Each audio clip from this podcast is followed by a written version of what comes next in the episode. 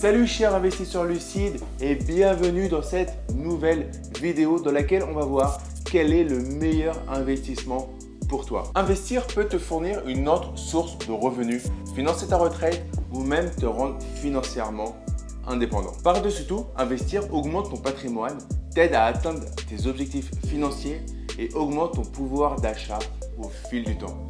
Mais tout ça, tu le sais déjà si tu as cliqué sur cette vidéo. Tu connais l'importance d'investir, mais ce que tu ignores peut-être encore, c'est dans quel secteur placer ton argent.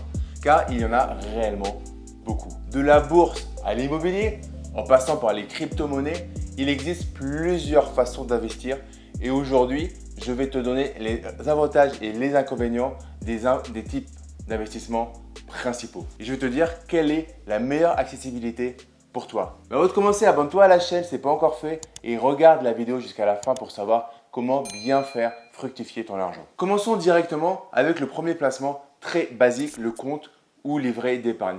Il s'agit de comptes qui vont te rapporter très peu d'argent, mais tu prends aucun risque. Tu verras au fur et à mesure de la vidéo que le rendement que tu peux obtenir va être lié au risque que tu acceptes de prendre.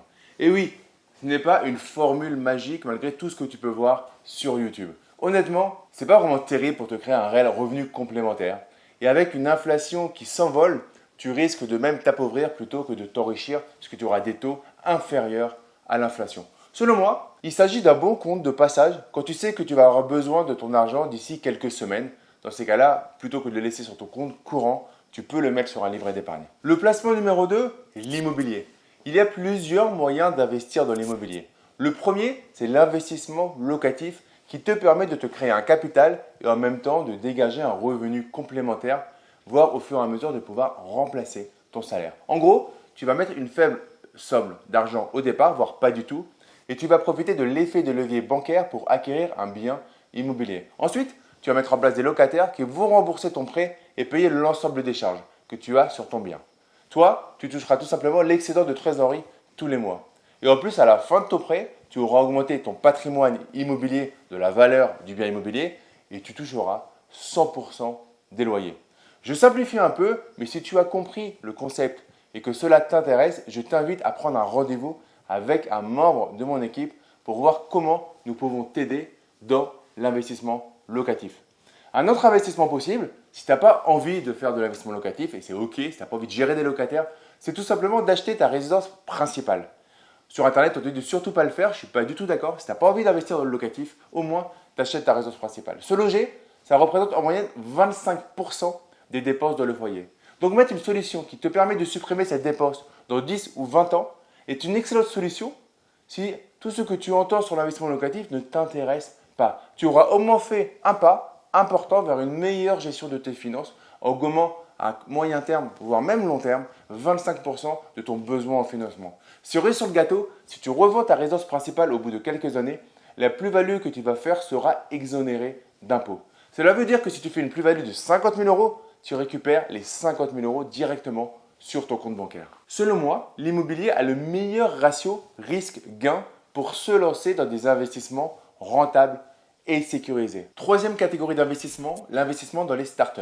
Il s'agit d'investir dans de jeunes sociétés ambitieuses et avec un projet innovant, soit au tout début, avant même que le projet ne soit réellement lancé, soit à un stade plus avancé, mais où le besoin en financement est très important pour la croissance de la jeune société. Aujourd'hui, de plus en plus de personnes se lancent dans l'entrepreneuriat avec de beaux projets innovants. Mais le problème que ces entrepreneurs rencontrent souvent est le manque de financement par rapport à des projets technologiques qui demandent beaucoup d'investissement. En investissant dans des startups, tu auras la possibilité d'aider des sociétés et au passage, tu pourras gagner beaucoup d'argent si l'entreprise dans laquelle tu as investi est rentable et se fait par exemple racheter. Ce qui est intéressant, avec ce type d'investissement est que tu peux te lancer à partir de quelques centaines d'euros seulement. Par contre, il ne faut pas oublier que le risque avec ce type de placement est un risque de perte totale de l'ensemble de ton capital. En effet, soit tu vas gagner un peu, voire beaucoup, beaucoup, beaucoup d'argent au moment d'un exit, par exemple au moment où la société passe en bourse ou alors au moment où elle se fait racheter, soit tu peux perdre l'ensemble de ton capital si tout simplement la société cesse son activité. Il s'agit d'une bonne stratégie pour diversifier ton épargne. Tu peux réaliser ce placement directement même avec ta société commerciale ou ta holding. Si tu investis dans une startup en France, en nom propre, tu auras une déduction d'impôt à hauteur de 18 à 25% du montant investi avec un plafond de 50 000 euros pour une personne seule. La quatrième catégorie d'investissement, c'est les crypto-monnaies et les NFT, ce qu'on appelle le Web 3.0. Il est possible de devenir très riche en investissant dans les crypto-monnaies ou les NFT.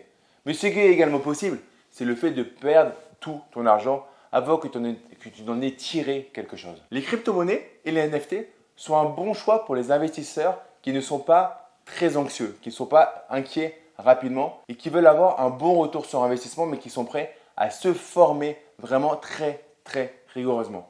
C'est donc pas pour rien qu'ils sont devenus en vogue ces derniers temps. Ces monnaies numériques peuvent te rendre très riche en l'espace d'un quart d'heure. J'exagère un peu mais c'est pratiquement ça.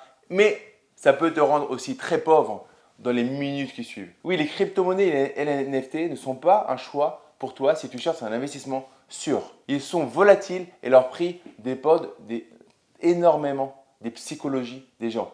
Es-tu prêt à acheter quand le marché s'écroule et à vendre quand le marché s'envole? C'est la réelle question que tu dois te poser. Vas-tu supporter de faire ça? Il ne s'agit pas pour moi du premier investissement à faire, mais par contre, c'est un passage obligé pour l'investisseur qui se diversifie. Il s'agit seulement de bien se former et de comprendre les risques que l'on prend. On ne met pas aux crypto-monnaies de l'argent dont on a besoin pour un projet très proche, car, comme on l'a vu juste avant, tu peux perdre 30% en quelques jours, même en quelques heures. C'est la fin de cette vidéo. J'espère que tu as appris quelque chose de nouveau. En tout cas, mets-moi tes questions en commentaire si tu as des questions par rapport à ces investissements.